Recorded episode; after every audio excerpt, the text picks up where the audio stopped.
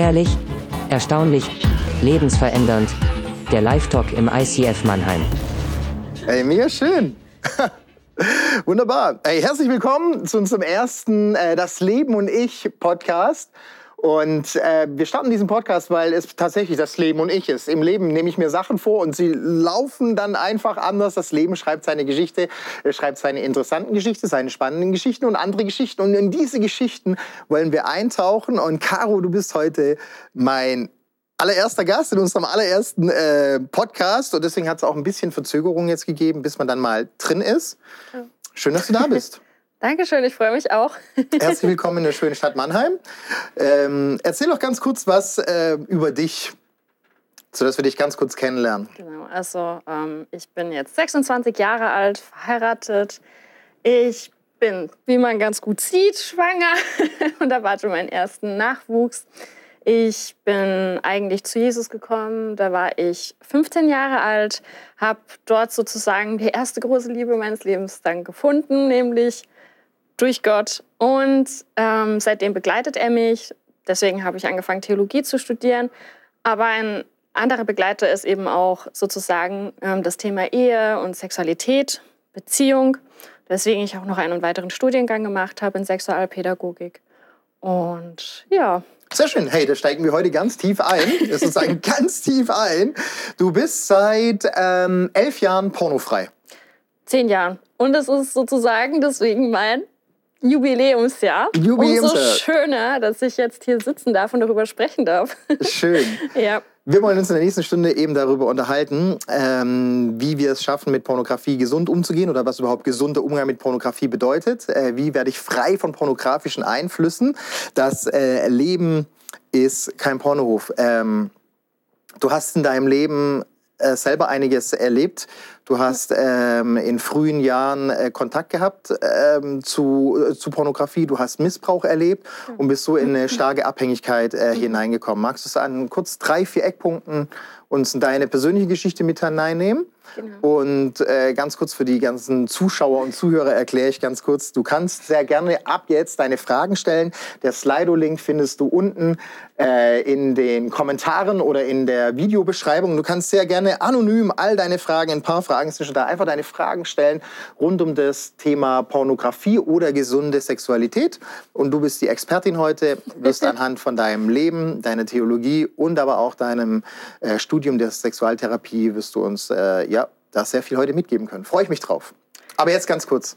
Nimm uns doch in deine Geschichte ganz kurz mit hinein. Genau. Also ähm, ich habe tatsächlich ähm, Missbrauch erfahren. Zuvor begann jedoch Mobbing, also im Alter von sieben, acht Jahren. Ähm, ja, habe ich sehr viel Ablehnung erfahren. Das hat sich leider sehr lange hingezogen. Danach kam relativ schnell Missbrauch von Gleichaltrigen, ähm, was mir eigentlich ein, eine riesengroße Wunde zugefügt hat, wo ich eigentlich ein riesengroßes Liebesdefizit, Annahmedefizit erfahren habe und dann mit elf Jahren habe ich zum ersten Mal unfreiwillig ähm, einen Porno gesehen. Das war tatsächlich an einer Bushaltestelle, ähm, wo ich einfach nur auf den Schulbus gewartet habe, nichts erwartet habe. Und dann kam eine Freundin mit ihrem neuen Handy und mhm. hat mir dann sozusagen ein Porno präsentiert. Ich war einfach extrem geschockt. Ähm, ich, weiß, ich weiß es jetzt noch, also da steigen in mir dann auch wieder die Gefühle hoch sozusagen von Übelkeit, ähm, Scham von Ekel. Mhm. Ähm, ja, also man konnte aber jetzt auch nicht wirklich wegsehen, weil das irgendwie so, so, so schockierend war. Mhm. Also, da, dass man irgendwie hinsehen musste. Man, man, man konnte irgendwie auch nicht wegsehen in dem Moment. Ähm, und ja, und dieses ähm, Gefühl sozusagen habe ich dann relativ ein Jahr später wieder erlebt, als wir dann Aufklärungsunterricht hatten ähm, und da auch relativ eindeutiges Bildmaterial gezeigt bekommen haben im Biologieunterricht. Und die Sache ist nur, dass ich dann halt schon, ich sage jetzt mal, ein, ein, Jahr weiter war an der Entwicklung und dann ähm, Erregung mit dazu kam. Also typisch pubertierender Teenager eigentlich. Das heißt, da hat es dann angefangen. Mit zwölf Jahren habe ich auch meinen ersten Laptop bekommen. Dann mit diesem Laptop bin ich dann, eigentlich wollte ich mir einen Disney-Film anschauen. Ähm, bin aber leider durch eine falsche Verlinkung ähm, auf, zum ersten Mal auf eine Pornoseite im Internet gekommen. Ja. Und ähm, da war ich erstmal total erschrocken, habe schnell wieder weggeklickt. Aber ähm, die Neugierde hat mich sozusagen dann eigentlich überwogen und ich habe relativ dann bald die Seite aufgesucht wieder und meinen ersten Porno geschaut. Mit zwölf. Freiwillig, genau, also meinen ersten freiwilligen Porno mit zwölf Jahren. Ja. Genau, und ähm, irgendwo hat mir das dann was gegeben, was sozusagen dieses Loch, was in mir war, die Wunden, die in mir waren, überdeckt hat. Ähm, zumindest für einen kurzen Moment. Und ähm, was mich dann dazu animiert hat, diesen, diese, also eigentlich diese Flucht in, in die Pornografie öfter und öfter zu nehmen, bis es dann irgendwann täglich war, der Pornokonsum tatsächlich, also in der Höchstzeit. Leider dann auch verbunden mit Selbstbefriedigung. Okay. Ja. Hey, wenn wir jetzt über Pornografie reden, dann reden wir eigentlich über unsere Sexualität, über meine, über deine, über unsere Sexualität und äh, ja, ja, besser gesagt über dieses Ausleben unserer Sexualität. Und äh, ja, eine Frage zu Beginn könnte ja auch sein, kann Pornografie denn auch eine gesunde Alternative sein, um äh, Sexualität ähm, zu, zu entdecken? Meine erste Frage wäre, was macht Pornografie im besten Fall mit uns? Ähm, ja, im besten Fall zeigt es uns, ähm, was Sexualität eigentlich nicht ist. Und im zweitbesten Fall würde ich sagen, lenkt es uns eben auf den Gedanken, dass da mehr sein muss. Also, dass, dass das nicht alles gewesen sein kann. Sexualität oder auch Sex ist nicht einfach nur Triebbefriedigung. Und das zu entdecken, halte ich durch die, hm. durch die Pornografie zwar schwierig, aber im besten Fall zeigt es uns halt wirklich, dass Pornografie ähm, etwas ist, was nur kurzlebig ist, was keine wirkliche Erfüllung schafft und was das Loch im Endeffekt, was in einem ist, ähm, größer macht oder das auch was dahinter steckt, warum man eben Pornografie auch aufsucht. Wir wollen uns ja heute unterhalten, eben wie werde ich frei von pornografischen Richtig. Einflüssen. Deswegen ist diese Frage eher angebracht, äh, was macht Pornografie im schlechtesten Fall mit uns? Im schlechtesten Fall ähm, entfremdet uns Pornografie von uns selbst, aber auch von anderen und auch von der Berufung und der Identität, die Gott uns eigentlich gibt. Also ähm, Pornografie schafft es wirklich, Lügen in unser Leben zu platzieren über andere, mhm. aber auch über Sexualität und sich selbst. Das heißt, dass man sich selbst falsch sieht, dass man auf den anderen eigentlich keinen guten Blick mehr hat, sondern ihn eigentlich nur noch so in Schemen einteilt und eben auch immer in Verbindung auf, ja, eigentlich auf diese Reduzierung als Sexobjekt, wenn man es ganz, ganz böse sagen möchte. Okay, da steigen wir später noch ein, was, genau. äh, was Pornografie eigentlich mhm. äh, mit uns macht. Äh, hey, vielen Dank für diese vielen Fragen, die hier schon eingegangen sind. Und ihr könnt sehr gerne eben über Slido äh, Fragen stellen. Ihr findet die unten im, im Chat oder auch in der Videobeschreibung. Und Caro, vielen Dank, dass du so ehrlich heute antworten wirst und uns ja mit, ja mit ja, nimmst auf diese Reise, wie wir unsere Sexualität vielleicht neu entdecken können oder gesünder entdecken können. Und da wäre so die erste Frage, ja, was ist denn überhaupt Pornografie? Das ist ja so, es ist ja so ein Begriff und ich, man denkt da wahrscheinlich nur so an die äh, mechanischen Filme rein raus. Fertig ist die kleine Maus. Was ist Pornografie? Also eigentlich ist Pornografie alles ähm, Material, was ähm, sexuelle Handlungen einfach darstellt. Ähm, nicht nur im Film oder halt über Bilder, sondern mittlerweile gibt es auch sehr viele erotische Romane, die eben zum Beispiel, also wo gerade Frauen darauf sehr ansprechen, ähm, die genauso dazu führen, dass man eben sozusagen Fantasien ähm, bekommt, Lust verspürt und eigentlich dann auch diese Lust abreagieren will. Mhm. So würde ich das aber, jetzt. Aber, aber ich finde, Lust hört sich ja erstmal ja schön an und, und, Lust zu generieren ist ja vielleicht auch was Tolles. Ähm. Das ist ähm, richtig, aber im Endeffekt bleibt es ja bei sich selbst stehen. Das heißt, diese ähm, Lust ist eigentlich, wenn dann überhaupt, auf sich selbst gerichtet und bleibt im Endeffekt unerfüllt, es fehlt das personale Gegenüber, also die Person, mit der ich die Intimität au also sozusagen ausleben kann, erstens. Und die zweite Sache ist auch, wenn ich einen Ehepartner habe und mit dem eigentlich Sexualität lebe, mhm. dann sollte meine Sexualität und auch die Lust sozusagen auf den anderen ähm, ja, also abzielen. Das heißt, es sollte der andere im Vordergrund stehen und nicht meine eigenen Fantasien, die ich auf ihn übertrage. Er ist kein Instrument, sondern er ist eben die Person, die vor mir steht. Und das macht Pornografie praktisch ein bisschen kaputt dann. Du sprichst jetzt schon von einem Ehepartner, ähm, mhm. aber Pornografie ist, ähm, ist ja oft auch ein, ein, Thema für Menschen, die kein, ja noch keinen Partner haben oder auf dem Weg auf einen Partner hin. Ich meine, mhm. du hast genau, äh, zum ja. ersten Mal mit elf Pornografie ja, ja, konsumiert und ich habe mal so ein paar Fakten, äh, ganz aktuelle von einer großen Krankenkasse in Deutschland äh, gesammelt. Und da fand ich spannend, äh, Kinder sind im Durchschnitt Alter elf Jahre alt, wenn sie das erste Mal ein Porno sehen. Also elf Jahre alt, der, der Wahnsinn. Bei Mädchen ist der Erstkontakt äh, eher ungewollt, bei Jungs äh, zu 37 Prozent äh, ungewollt. Und noch ein krasser Hardfact ist, 25 Prozent aller Suchanfragen, also ca. 70 Millionen pro Tag in Deutschland, sind mit pornografischen Inhalten. Männer schauen durchschnittlich 70 Minuten pro Woche Pornos. Ähm, verrückt. Und da es im Fußball nicht mehr so gut klappt, ist Deutschland jetzt wenigstens Weltmeister im Pornokonsum.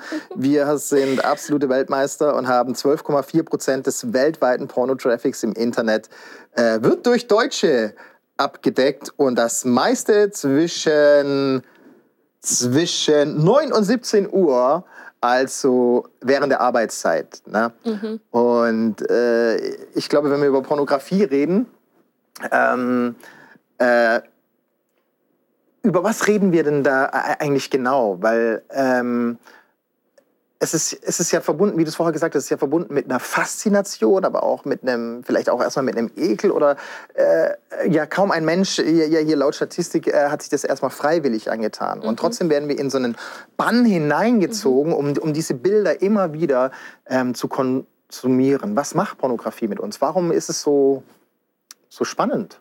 Ja, Pornografie ist deswegen einfach spannend, weil wir sexuelle Wesen sind. Das mhm. ist so. Das heißt, ähm, wir haben natürlich einen innerlichen Trieb, so wie wir auch den Trieb haben, eben unseren Hunger zu stillen und so weiter. So ist es auch eines unserer körperlichen Bedürfnisse, eben diese ähm, sexuelle ähm, Lust und Erfüllung zu verspüren. Die Frage ist nur, ähm, auf welche Art und Weise ich das tue. Ähm, tue ich das auf eine erfüllende, auf eine ähm, zielorientierte Art und Weise oder tue ich es, ich würde jetzt mal ähm, ganz grob sagen, auf eine ungeordnete, sehr wilde Art und Weise, die eigentlich an dem vorbeigeht, was ich mir wirklich wünsche. Sexualität ist nämlich eigentlich der Wunsch, dass ich mich mit jemand anderem wirklich intim und personal, das heißt im, im ganz tiefen persönlichen ähm, hingebe mhm. und eben diesem Menschen auf diese körperliche Art und Weise begegne. Das kann Pornografie nicht leisten, aber es unser Gehirn wird sozusagen ausgetrickst. Und so haben wir das Gefühl, dass das passiert. Und das Resultat ist, dass heute mittlerweile eigentlich viel weniger Sexualität gelebt wird als noch vor wenigen Jahren. Also das ist schon eine, also wirklich ein massiver Unterschied. Das heißt, auch da sind die Statistiken sehr erschreckend. Ähm, viele, viele ähm, Forscher, die auf dem Gebiet ähm, der Sexualpädagogik forschen, sagen, sie machen sich Sorgen um unsere Generationen, weil die keine Sexualität mehr leben. Sie leben sie nicht, sondern sie leben sie im Internet aus, sind aber eigentlich gar nicht mehr so richtig dazu fähig. Ja, mich hat so ein Zitat schockiert von einem 18-Jährigen, äh, der gesagt hat, äh, Sex mit einer echten Frau ist wie ein Porno, nur schlechter. Mhm. Ähm, was ja, nimm uns noch mal kurz mit ein bisschen rein. Was macht Pornografie mit uns als, äh, als Wesen oder als Geschlechtswesen?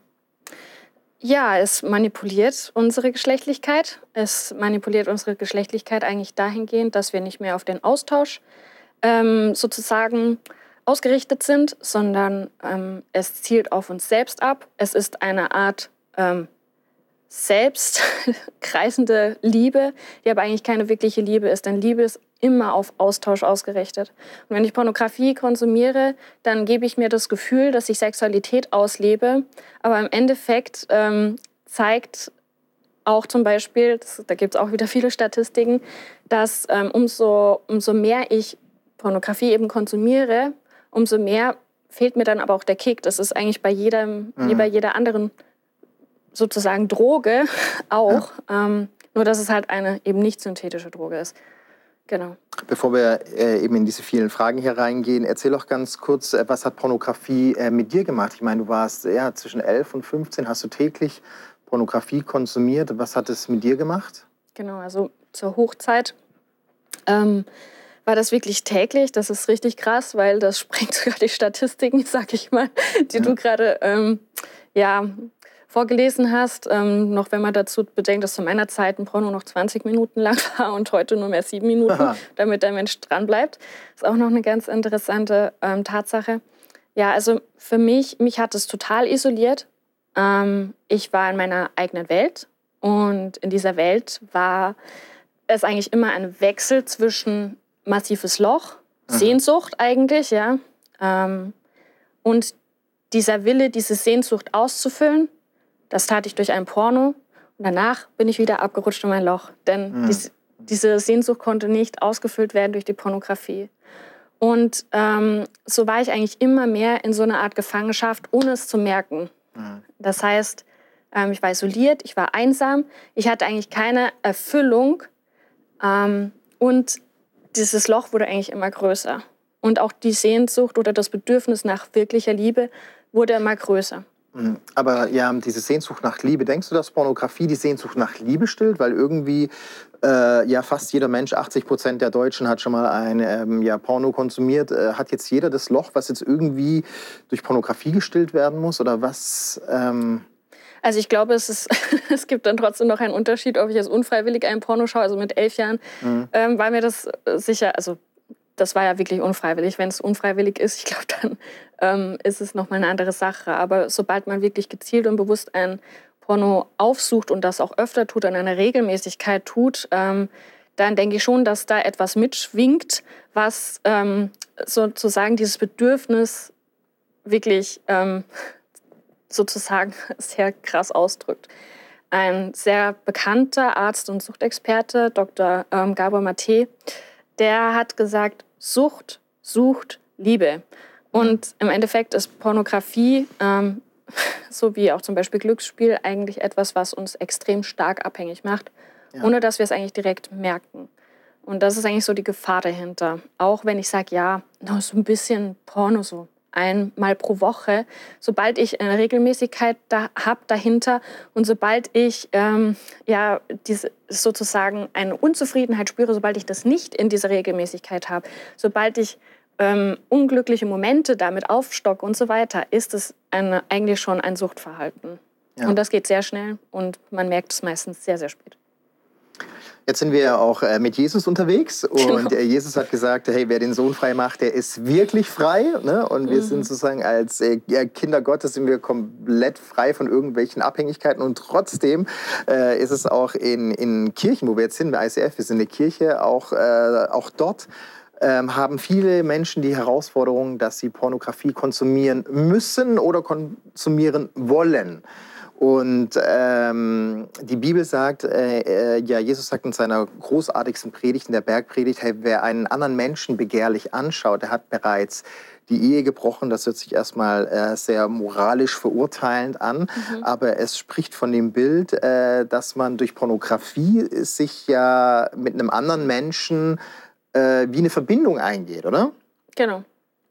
Richtig, also ähm, das tut man im Endeffekt auch in der Pornografie, auch wenn man versucht, das zu leugnen, ähm, das Gehirn macht trotzdem das Seinige. Sexualität ist ja etwas, was nicht nur geistig oder geistlich abläuft oder psychisch, sondern es ist etwas, was mit deinem Körper zu tun hat. Und dein Körper ist gesteuert durch viele Hormone, mhm. ähm, zum Beispiel eben Oxytocin und Dopamin. Und beides wird halt ausgeschüttet, wenn ich einen Porno schaue, unweigerlich, weil meinem Gehirn Sexualität vorgegaukelt wird und ähm, das letzten Endes bringt mich dazu überhaupt zu glauben, dass ich da jetzt gerade Sexualität erlebe. Ja. So. Ähm, und wenn Jesus das sagt, also erstens, es, es stimmt schon, ja. Ich meine, eigentlich, ich sage jetzt mal so, die sexuelle Vereinigung ist etwas total Schönes zwischen Mann und Frau, was wirklich aufeinander hinweist und wo, wo wirklich ein intimer Austausch stattfindet. Und ähm, ja, wenn ich aber als fremde Person einem solchen Paar zuschaue, was ja in der Pornografie passiert, ähm, dann schaue ich diese Menschen nicht als Personen an. Ich schaue sie als Objekte an. Und mhm. das ist eigentlich eine wirklich harte Realität. Jetzt bist du heute pornofrei, seit zehn genau. Jahren. Ne? Also mhm. hätten wir eigentlich hier Sekt hinstellen müssen anstelle von Wasser. wir feiern das nochmal anders. äh, genau, die Frage ist, äh, ja, wie bist du davon äh, ja, frei geworden? Und vor allem äh, die Frage, äh, wie kam es zu der Erkenntnis, oh, jetzt will ich nicht mehr Porno konsumieren? Ja, also die Erkenntnis, also ich sage es mal so, ähm, hatte zwei Stufen. Die erste war, ähm, mein Vater hat mich erwischt tatsächlich. Also mhm. ja, das war ähm, ja eine sehr unangenehme Situation, aber eine Situation, die mir tatsächlich eben einen Eye-Opener gegeben hat. Das heißt, er kam rein, Gott sei Dank hatte der Porno erst angefangen und ähm, mhm. ich war Gott sei Dank nicht dabei, mich selbst zu befriedigen. Das ist das, das ist doch positiv an dieser Situation. Aber er hat eben irgendwie sofort die Situation begriffen, hat meinen Laptop genommen und hat mir gesagt, tu das nie wieder. Ähm, und das hat mich so schockiert, dass ich gemeint habe, okay, also irgendwie ähm, kann da ja was nicht stimmen, weil erstens, ja klar, ich tue es heimlich. Warum tue ich es denn heimlich, wenn es total mhm. normal oder in Ordnung ist? Ähm, und danach ist mir aufgefallen, ähm, wie, wie krass das mein Leben beeinflusst hat. Ich wurde richtig unruhig. Ich ja, hab, also ich war richtig nervös. Ich habe versucht, meinen Stoff dann woanders herzubekommen. In, in der Verzweiflung bin ich dann in einen Zeitschriftenladen, wo die Bravo stand und habe Dr. Sommer aufgeschlagen. Mhm. Also wirklich so krass ist das. Ähm, und ja, dazu kam, dass ich halt auch gemerkt habe, dass ich halt wirklich allein damit dastand. Also ich, ich wusste nicht, mit wem ich reden sollte darüber. Mit den Freunden war es peinlich. Bei den Eltern habe ich mir gedacht, ja, die gefühlt, die verstoßen mich, so, ja. Also ich mein, ja. ähm, mein Papa war da jetzt auch nicht so offen, dass er mit mir darüber sprechen konnte. Ja. Ähm, ich glaube nicht mal, dass er das böse gemeint hat oder so. Ich glaube, der war selber dann auch mit der Situation wirklich überfordert. Ähm, aber ja, es ist halt super leicht, eben an Pornografie ranzukommen unter Umständen. Und ähm, genau.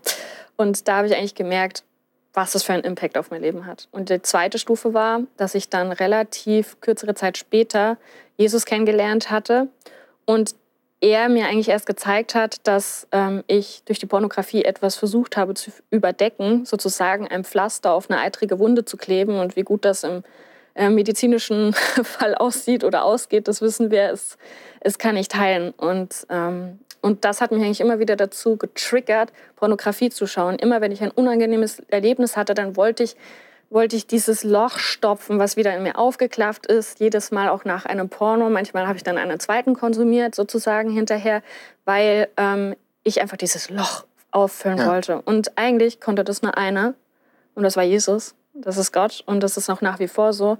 Also ich habe auch jahrelang, also ich habe dann wirklich irgendwann auch die Erfahrung gemacht, okay, also es ist wirklich etwas, was mich abtrennt, nicht nur von den Menschen, sondern auch von Gott, wenn ich Pornografie mhm. konsumiere und ähm, dass ich damit aufhören muss, weil es mir nicht gut tut und weil es der Beziehung zu anderen Menschen nicht gut tut.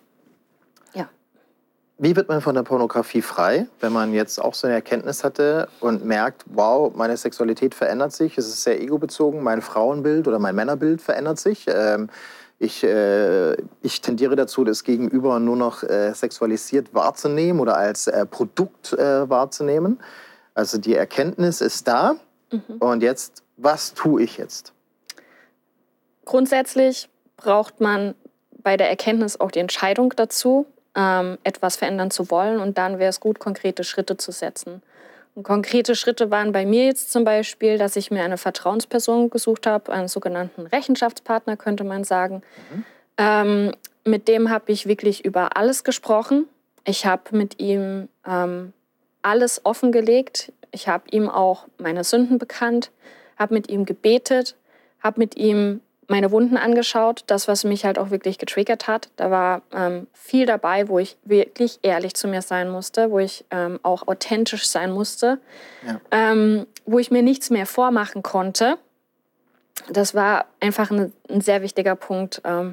Was heute zum Beispiel viel einfacher wäre jetzt in meinem Alter, dass ich zum Beispiel in eine Selbsthilfegruppe gehen konnte. Das konnte ich mit 16 nicht. Es gibt leider noch keine wirklichen ähm, geschulten ja. Ähm, ja, Selbsthilfegruppen für Jugendliche was ich traurig finde, weil ich glaube, dass sehr, sehr viele Jugendliche davon betroffen sind. Es gibt halt nur Seelsorgetelefone, aber das ist meines Erachtens nach ein bisschen zu. Aber dann kam nach dem Erkennen sozusagen, oh, Erkennen, äh, Pornografie, okay, es ist nicht das Gelbe vom Ei, dann ja. äh, das Bekennen, das Bekennen, also es sozusagen ans Licht bringen. Genau.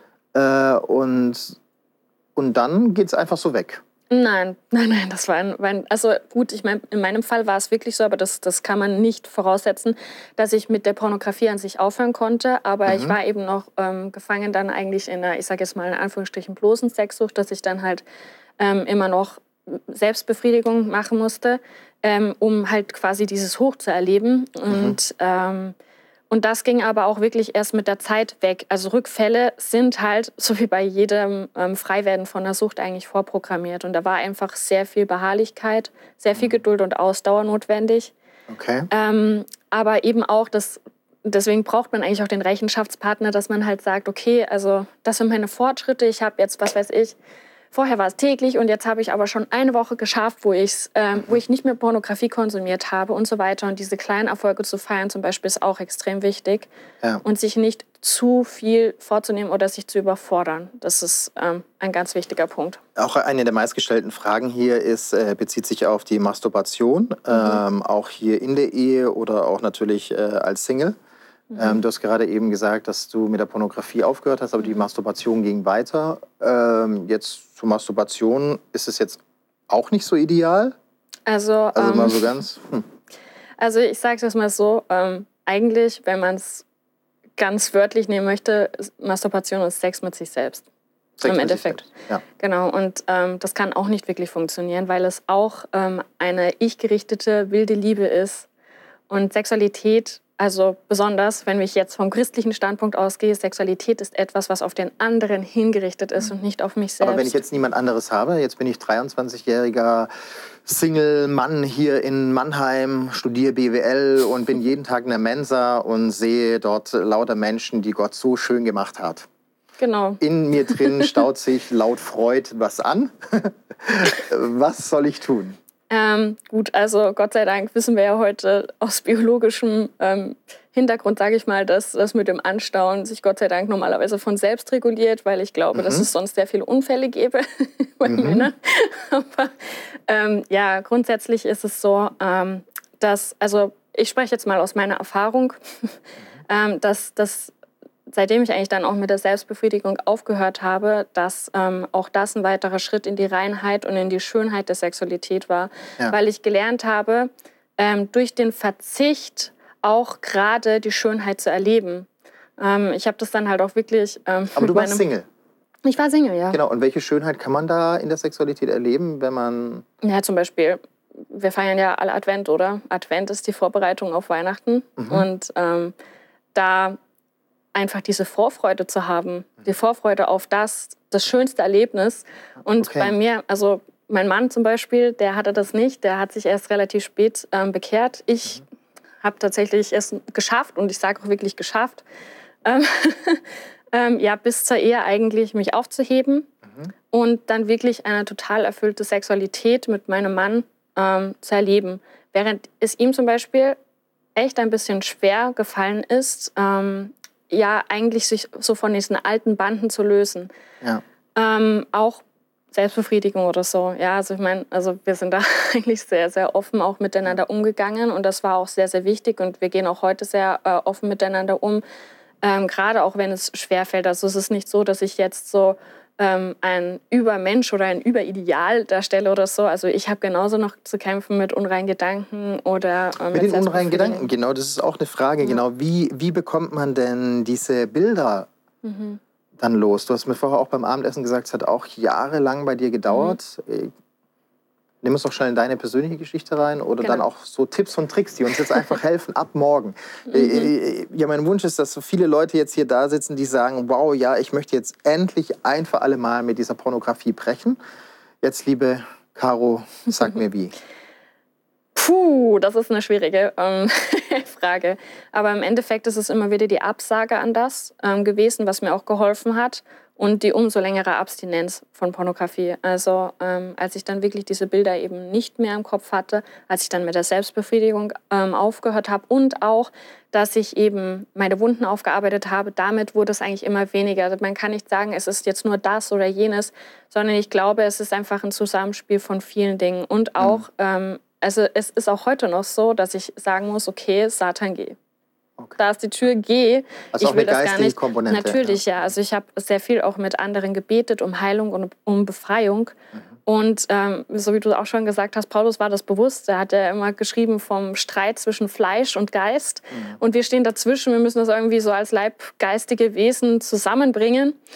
Und ähm, ja, das war dann eigentlich so die Strategie.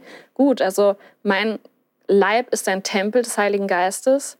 Also möchte ich auch, dass der Heilige Geist da wohnt und nicht irgendwer anders. Ja. Und dann habe ich eben demjenigen dann auch das Tor, also die Tür zugewiesen und gesagt, so. Jetzt haben wir vielleicht auch Zuhörer da, die haben noch keine lebendige Beziehung mhm. mit diesem Gott und äh, haben diesen Gottfaktor vielleicht noch nicht erlebt. Mhm.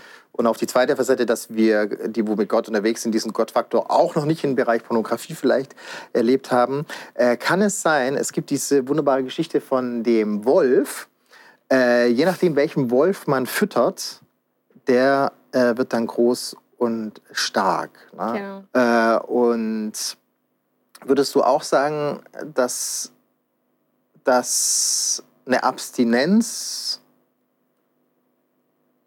von pornografischen äh, Dingen helfen kann oder dass die Abstinenz von, von erotischen Dingen helfen kann, äh, mit der Pornografie ein Ende zu machen? Ähm, ja, auf jeden Fall, klares Ja. Ähm, Jesus, auch wenn jetzt halt dann doch wieder der Gottfaktor mhm. dabei ist, aber Jesus hat gesagt, manche Dämonen, manche Dinge kann man nur austreiben, indem man fastet und betet. Mhm. Ähm, Gerade eben solche starken Angriffe, und ich glaube, dass jetzt eigentlich sogar fast mein Mann äh, besser davon sprechen kann, weil ähm, er jetzt noch nicht so lange frei ist wie ich von den Ganzen. Und ähm, er, also ich, ich also mich, ich bewundere wirklich seinen Mut, mir gegenüber auch wirklich ehrlich zu sein und dass er mit mir auch darüber spricht, wie es ihm geht. Ähm, aber das macht eben auch eine ehrliche und authentische Beziehung dann möglich oder eine authentisch gelebte Sexualität. Und ja, da ist es wirklich so, umso länger man wirklich ähm, abstinent bleibt, umso mehr kriegt man ja auch Abstand. Das ist ja aber jetzt habe ich das Problem, natürlich. jetzt lebe ich hier im 21. Jahrhundert mit Social Media. Ich bin auf Facebook, Instagram, mm. TikTok und all diesen Dingen. Äh, bedeutet das für mich jetzt, äh, dass ich äh, diese Dinge eigentlich nicht mehr konsumieren sollte? Also es ist auf jeden Fall ein starker Tipp. Das ist eigentlich überhaupt in, in jedem Fall so von, von ähm, ja, ich sage jetzt mal, Dingen, die einen süchtig machen könnten, mhm. ähm, sollte man wirklich präventiv Abstand nehmen. Das heißt, Prävention ist eine Art Vorbeugung.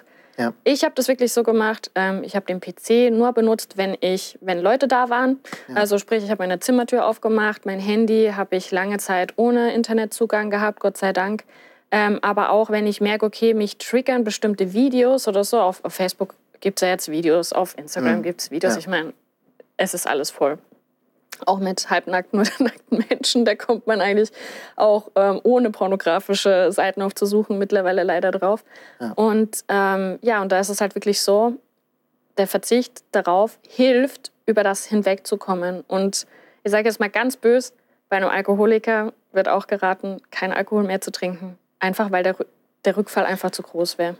Okay, jetzt ist es so, eben, ähm, jetzt habe ich schon Jesus in meinem Leben, seit Jahren, mhm. bin mit Gott unterwegs und ich bete immer wieder, Jesus, befreie mich äh, von, diesen, von diesen Bildern in meinem Kopf, befreie du mich äh, von dieser pornografischen Abhängigkeit.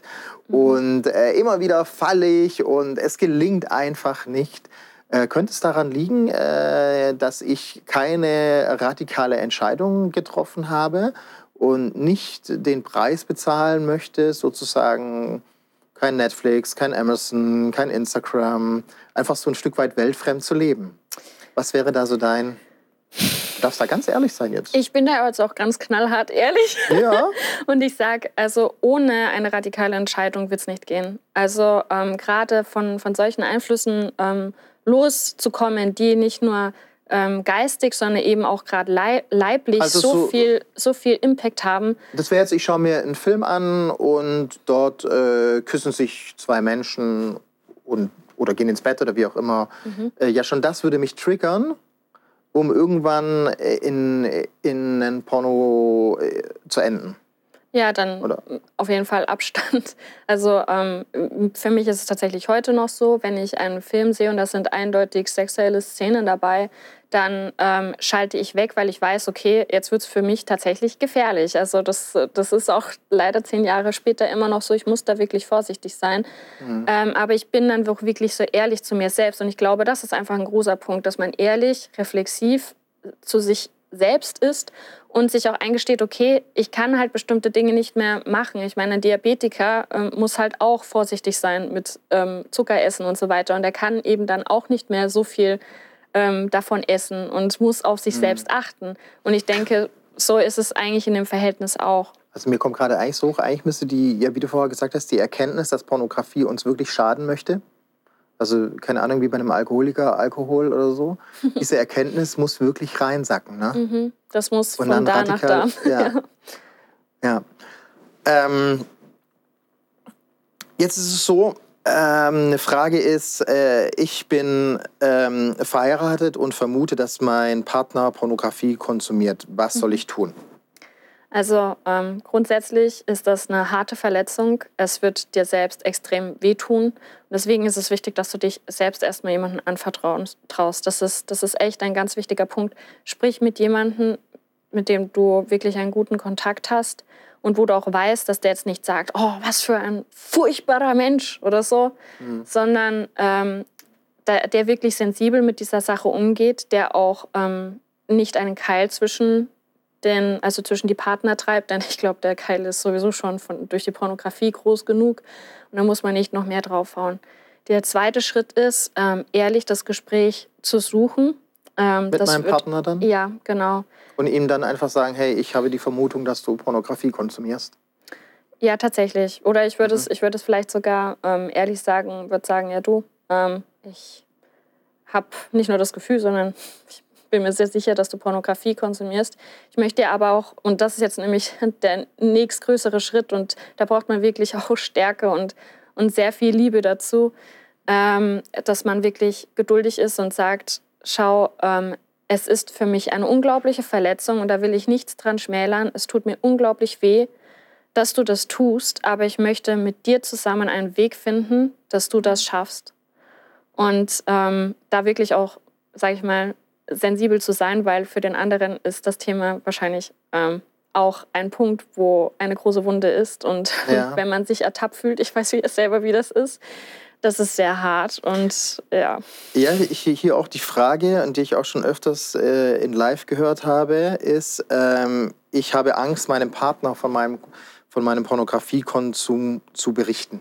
Mhm. Also vermutlich eine Person, die in einer Beziehung ist oder mhm. in einer Ehe ist. Ja. Und äh, er sieht oder sie sieht diesen Schmerz und möchte mhm. ihren Partner das erzählen und hat große Angst davor.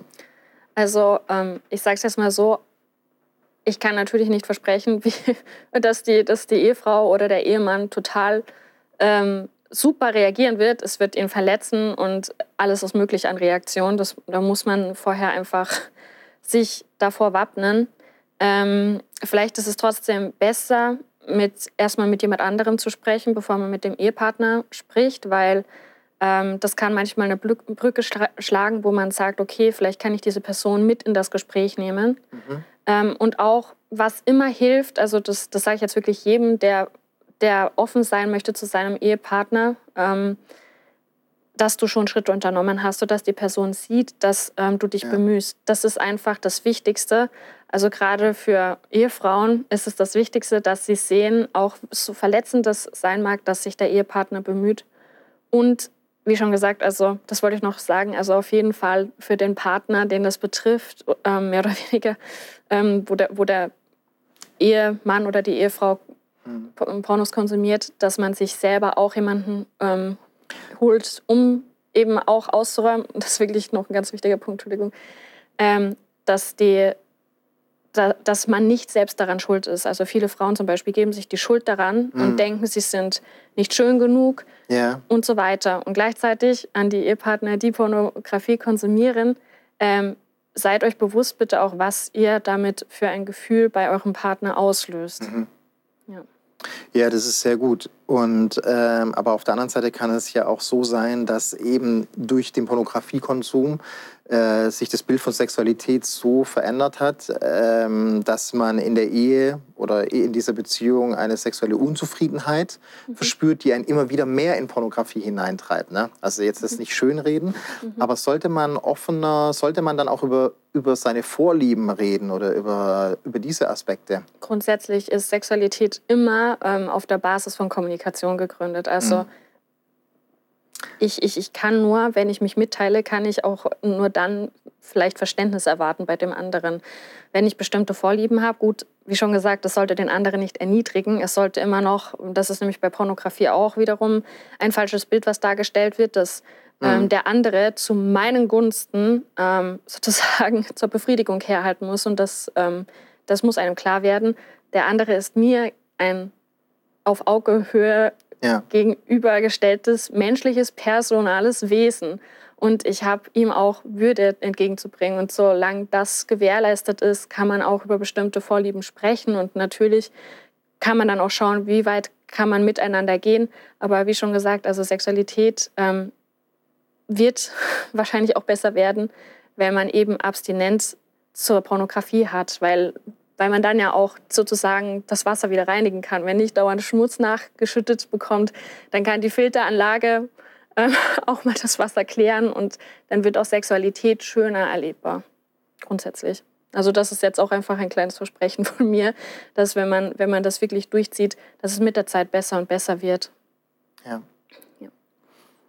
Sehr schön. Ähm, wie sieht funktionale, sinnvolle Sexualität als Single aus, gerade wenn in der christlichen Community der einzigste Ort, an dem Sex gut ist, die Ehe ist? Also ist die Frage eines Single-Menschen, wie er seine Sexualität ausleben darf. Vielleicht in ganz langen Jahren, vielleicht auch für immer.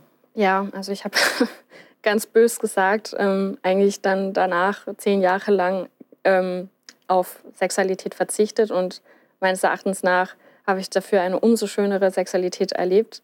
Ähm, ähm, mein Mann hat gesagt, ja, also ehrlich gesagt bereut er es, dass er sie ausgelebt hat, egal ob mit seiner Freundin oder ähm, mit ja, Selbstbefriedigung oder Pornografie, weil es ihm eigentlich äh, die Schönheit der Sexualität geraubt hat. Und das muss man sich halt auch bewusst sein, dass ähm, mhm. Verzicht oftmals bedeutet, dass man etwas Schöneres bekommt.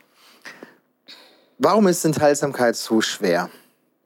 Also ja. du redest ganz viel, du redest ganz viel von äh, Verzicht mhm. und ähm, ja, das Tolle ist, es gibt ja auch von den neuen Geistesgaben ist ja eine die Gabe der Keuschheit oder der Enthaltsamkeit ja. oder der Selbstbeherrschung. Ne? Mhm. Ne? Eigentlich könnten wir den Heiligen Geist fragen, äh, bitten, hey, bitte hilf mir bei, beim Keuschsein. Mhm. Ähm, aber die Erfahrung zeigt, dass es in der Sexualität so, so, so schwierig ist, mhm. äh, allein schon reine Gedanken ähm, so zu haben. Gibt es da irgendwelche Tipps und Tricks, dass es nicht ein ständiger Kampf ist? Also so Christsein ohne Krampf. Mhm. Also Real Talk, ich meine, ich glaube, jeder fällt einfach in diesem Punkt. Ähm, besonders, man muss halt auch überlegen, ja, ich meine, ab der Pubertät bis zumindest in einem Alter von 30, ich hoffe, dass auch darüber hinaus noch sehr viel Lust und Vergnügen ähm, bereitet ist, aber eben gerade von der Pubertät bis zu einem Alter von 30 Jahren ist man halt in der Blüte seines Lebens oder ist man wie, wie man sagt, so voller Saft. Ja. Und, und natürlich sehnt man sich dann auch danach, auch gerade wenn man ein Pärchen sieht oder, ja. oder so. Natürlich, das, das ist, ist ganz krass und man fällt auch, aber wichtig ist halt den Fokus nicht zu verlieren, sage ich mal.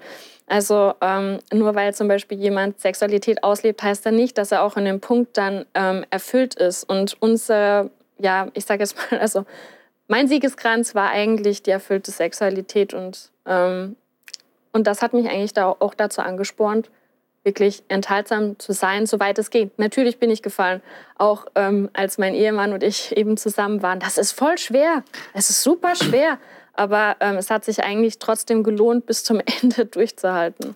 Ich, ich habe vielleicht eine provokante Antithese zu dem, was du gerade sagst. Nicht, okay. nicht Askese oder Verbote bringen den größten Erfolg, sondern wenn Betroffene sich fragen, was kann ich tun, um eine gute Sexualität ähm, zu entwickeln. Eine Sexualtherapie, äh, bla bla bla. Äh, genau, wenn ich mir den Porno abtrainiere, gehe ich lediglich gegen den Fehler vor. Wenn ich jedoch meine Sexualität analysiere und stärke, tue ich etwas für das Fehlende. Nicht die Verbote, nicht die Askese bringen meine Beobachtung nach den größten Erfolg, sondern wenn Betroffene sich sagen, ich habe keine gute Beziehung zu meinem Körper, die habe ich dem Porno geopfert. Was kann ich tun, um eine gute Sexualität zu entwickeln? Mhm. Wie, wie erstens, was sagst du dazu? Und zweitens, äh, wie entwickle ich denn dann eine gute Sexualität?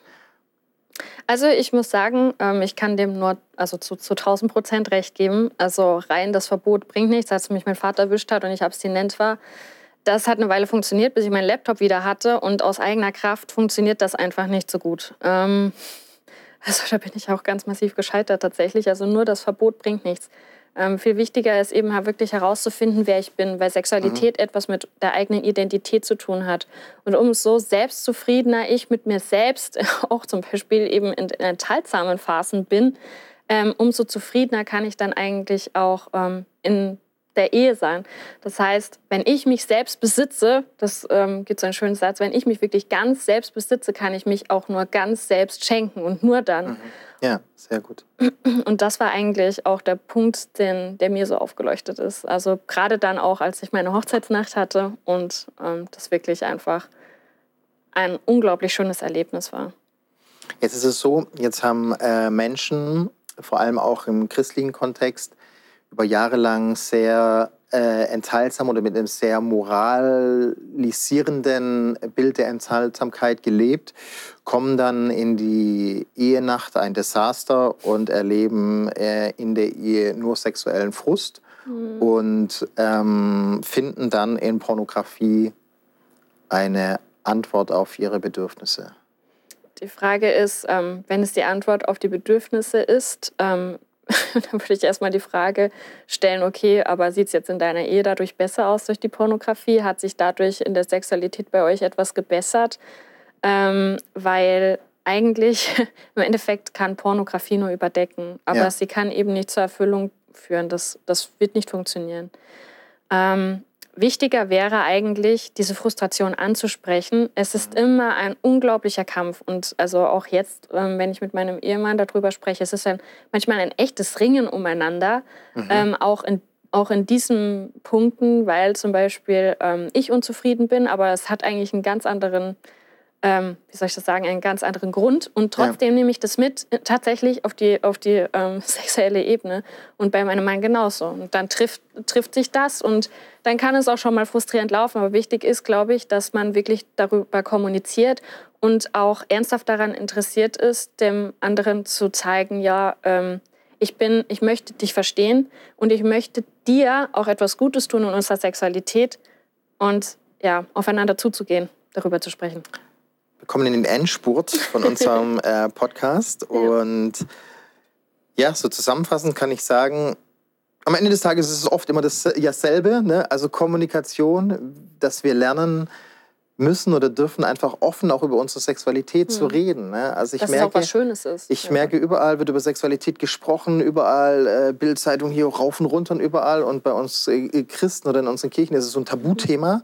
Da wird das Wort Pornografie gar nicht in den Mund genommen. Mhm. Man muss sich danach mit Seife den Mund ausspülen. Aber, aber äh, so was ich jetzt mitgenommen habe aus der letzten Stunde, war einfach äh, ein Vokabular zu entwickeln, um offen und ehrlich über unsere Sexualität mhm. und über unsere Bedürftigkeit, über unsere Wünsche und Sehnsüchte einfach zu reden. Mhm. Und wenn wir den Kreislauf von vorher haben, äh, vom Erkennen, was Pornografie mit mir macht, äh, dann bekennen vor einer anderen Person Du hast äh, mir auch beim Gespräch gesagt, äh, dem besten Freund das zu erzählen, ist vielleicht jetzt nicht die beste Person. Ich, ich also ich habe immer den Tipp gegeben, nimm deinen besten Freund und äh, geh mit dem gemeinsam den Weg. Aber dann wird man eher zu so einer Self- Pity Group, ne? Ja, ich bin diese Woche auch gefallen. Ach, du auch? Ja, egal, machen wir weiter, ne? genau, also es dann schon ernst nehmen. Also erkennen, bekennen.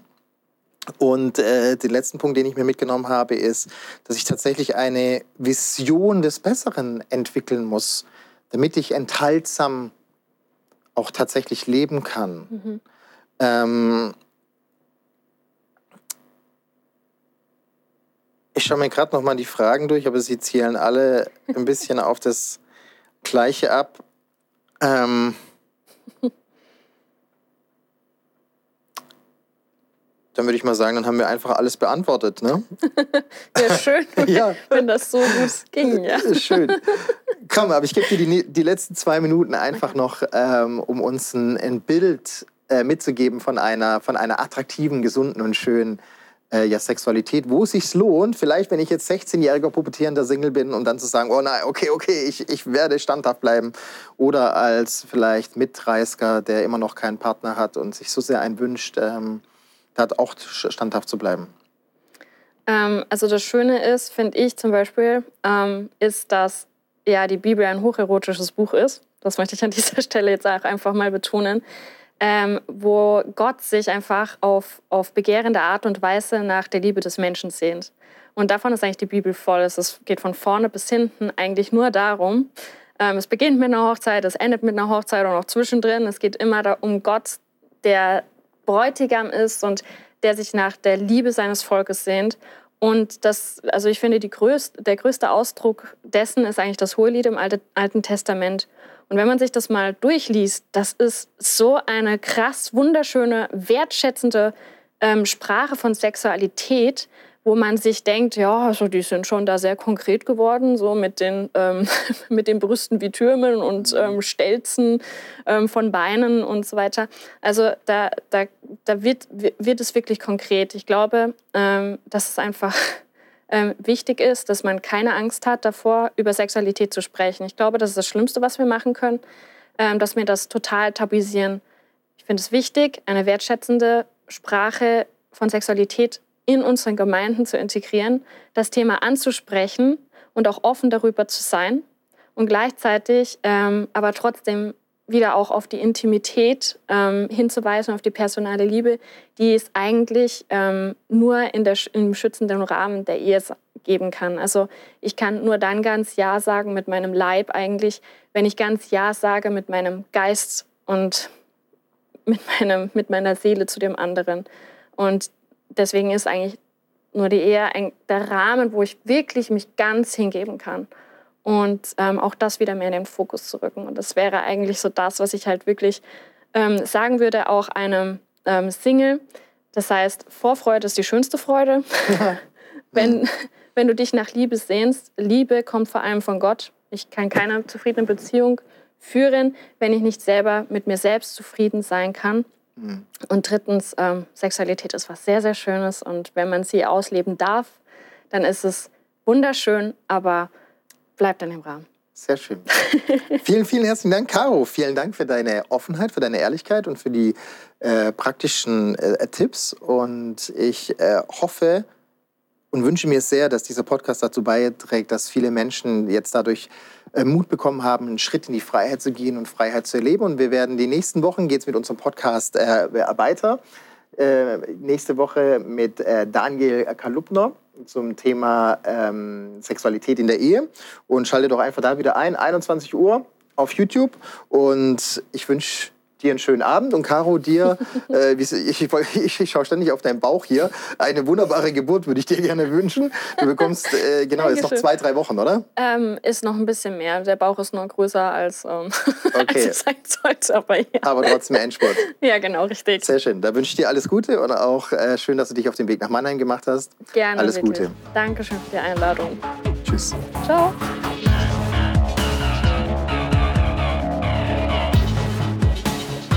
Ehrlich, erstaunlich, lebensverändernd. Der Live-Talk im ICF Mannheim.